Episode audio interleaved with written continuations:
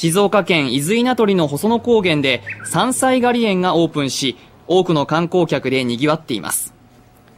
標高420メートルの細野高原は、春の恵み、わらびやゼンマイなどの山菜の宝庫として知られ、山菜狩り園は毎年この季節に一般開放されます。入園料を払えば一日中山菜が取り放題だということで、地元の人や多くの観光客がビニール袋を片手にわらびやゼンマイを収穫して楽しみました。細野高原の山菜狩りは今月いっぱい楽しめるということです。